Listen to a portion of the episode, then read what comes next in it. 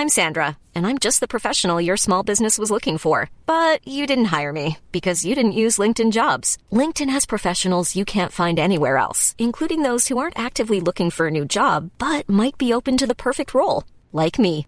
In a given month, over 70% of LinkedIn users don't visit other leading job sites. So if you're not looking on LinkedIn, you'll miss out on great candidates like Sandra. Start hiring professionals like a professional. Post your free job on linkedin.com/people today.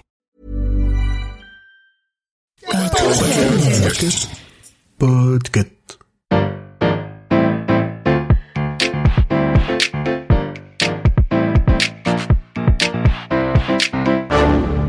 Bonjour, vous avez choisi la réponse D. Mais d'abord, écoutez la question. Aujourd'hui, dans la catégorie jeu, je veux savoir d'où vient la FDJ. Ah, le loto, l'euro million, déjà gratté. Tout le monde connaît la française des jeux. Tout le monde s'est déjà demandé ce qu'il ferait s'il gagnait. Et tout le monde connaît quelqu'un qui devrait sûrement un peu moins se poser cette question.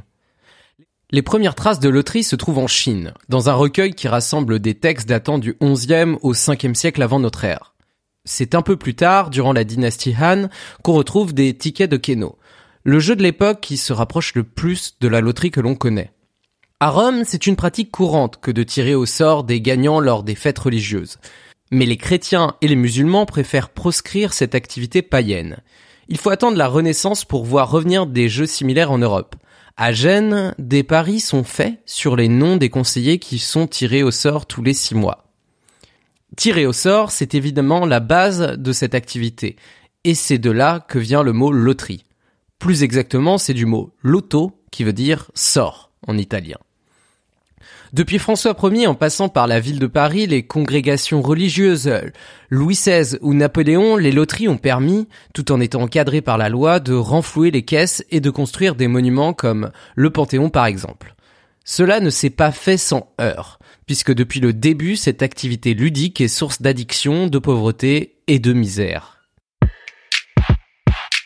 Après la Première Guerre mondiale, en France, de nombreux blessés ne sont pas reconnus comme invalides de guerre et n'ont pas le droit à l'indemnisation qui va avec ce statut. Ils subissent alors misère et pauvreté. En 1927, une première souscription avec Tombola à la clé est lancée. Mais c'est à partir de 1931 que les associations de victimes de guerre, dont les gueules cassées, s'unissent pour créer une souscription annuelle qu'ils appellent la dette. Le nom ne laisse pas place à l'interprétation. Il s'agit bien de la dette imprescriptible contractée par la nation envers ces hommes, souvent jeunes. Beaucoup de publicité est faite autour de l'événement. Le premier ticket est remis solennellement à Gaston Dumberg, alors président de la République. Les lots sont beaux, c'est un véritable succès.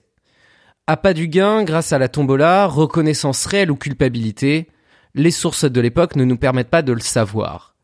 Toujours est-il que ça inspire l'État qui crée la loterie nationale française, au profit des anciens combattants et des calamités agricoles. La loi la concernant est promulguée en 1933. Cette loi annuelle est repoussée chaque année et ne s'arrête que quelques mois pendant la guerre. Elle a quand même failli disparaître en 1938 pour des raisons déjà évoquées de risque d'accoutumance et de tout ce qui peut en découler. De plus, il est de plus en plus gênant pour certains que la promesse d'un changement de vie se fasse par l'entremise du hasard. Après la guerre, la loterie nationale intéresse 50% de la population et prend un rythme de tirage que l'on connaît bien aujourd'hui. Un tirage par semaine, plus des tirages exceptionnels lors des jours spéciaux. Ce commerce permet de faire vivre des petits commerces ou des guérites souvent tenus par des veuves de guerre.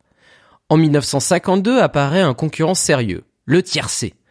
Et puis la sécurité sociale a été créée quelques années auparavant. Les victimes de guerre ne sont plus ou moins laissées à l'abandon. Bref, la loterie nationale bat de l'aile. En 1974 est créé le loto, sur le modèle allemand. Les gueules cassées sont toujours de la partie, c'est un complément à la loterie nationale. Ça marche fort. Du coup, l'État décide de récupérer ça à son compte aussi. Il crée la Société de la Loterie Nationale et du Loto National en 1974 qui deviendra France Loto en 1988, puis la Française des Jeux en 1991. L'État prend 51% des ventes des tickets. La grande nouveauté du loto par rapport à la loterie, c'est qu'il ne s'agit plus d'achat de tickets numérotés, mais de choisir les numéros sur lesquels on veut miser. La suite, vous la connaissez. Ticket à gratter, Euromillion, Paris sportif. La Française des Jeux est désormais un groupe privé dont l'État est un actionnaire. Malgré tout, elle garde un lien avec son origine via sa fondation qui œuvre auprès d'associations luttant contre l'exclusion ou promouvant le sport. Avant de finir ma réponse, je voudrais vous rappeler que, depuis toujours, jouer comporte des risques. Vous pourrez trouver un lien vers joueurinfoservice.fr dans le détail de cet épisode. Bravo, c'était la bonne réponse. Pour aller plus loin sur ce sujet, retrouvez les sources en description. La réponse D est un podcast du label Podcut. Vous pouvez nous soutenir via Patreon ou échanger directement avec les membres du label sur Discord. Toutes les informations sont à retrouver dans les détails de l'épisode. À demain pour une nouvelle question sur la thématique gastronomie.